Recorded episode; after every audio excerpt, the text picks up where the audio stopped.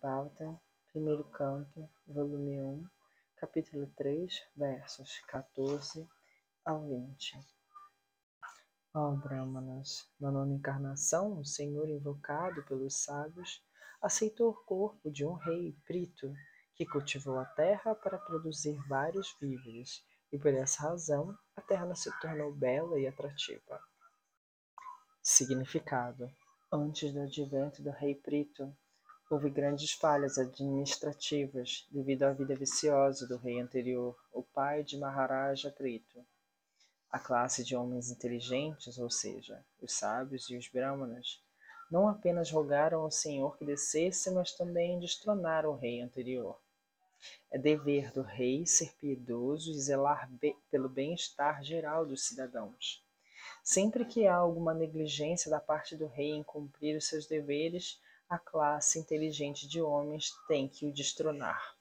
A classe inteligente de homens, no entanto, não ocupa o trono real, pois tem afazeres muito mais importantes para desempenhar para o bem-estar público. Em vez de ocuparem o trono real, oraram pela encarnação do Senhor, e o Senhor veio como Maharaj Brito.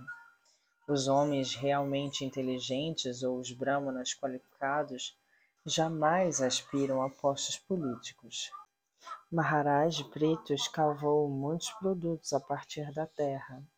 Em consequência do que os cidadãos não apenas ficaram muito felizes de terem um rei tão bom, como a completa visão da terra também se tornou bela e atrativa.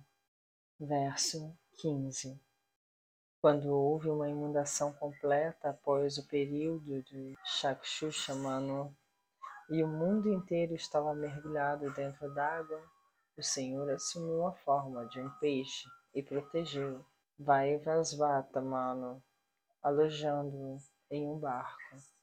Significado Segundo Shripada Shridhara Swami, o comentador original do Bhagavatam, nem sempre há uma devastação após a mudança de cada mano. Entretanto, essa inundação após o período de Chakshushamana aconteceu para mostrar algumas maravilhas de Satyavatra. Contudo, Shiridiva Goswami dá provas definitivas de escrituras autorizadas como Vishnu Dharmotara Markandeya Purana, Harivamsha, etc., de que sempre há uma devastação depois de um fim de cada mana. Shila Vishvanatha Chakravarti também apoia Shiladiva Goswami, citando Bhagavata Rita sobre essas inundações depois de cada mano. Ademais, o Senhor se encarnou nesse período em particular para mostrar especial favor a Satyavatra, um devoto do Senhor. Verso 16 A décima primeira encarnação do Senhor assumiu a forma de uma tartaruga, cujo casco serviu de pivô para a montanha Mandarachala, que estava sendo usada como batedeira por parte dos teístas e ateístas do universo. Significado: Certa vez, tanto os teístas como os ateístas ocuparam-se em produzir néctar do mar para que todos eles pudessem tornar-se imortais ao bebê-lo. Naquela ocasião, a montanha de Mandarachala foi usada como batedeira e o casco do senhor tartaruga, a encarnação de Deus, ficou sendo o ponto de apoio, pivô da montanha na água do mar.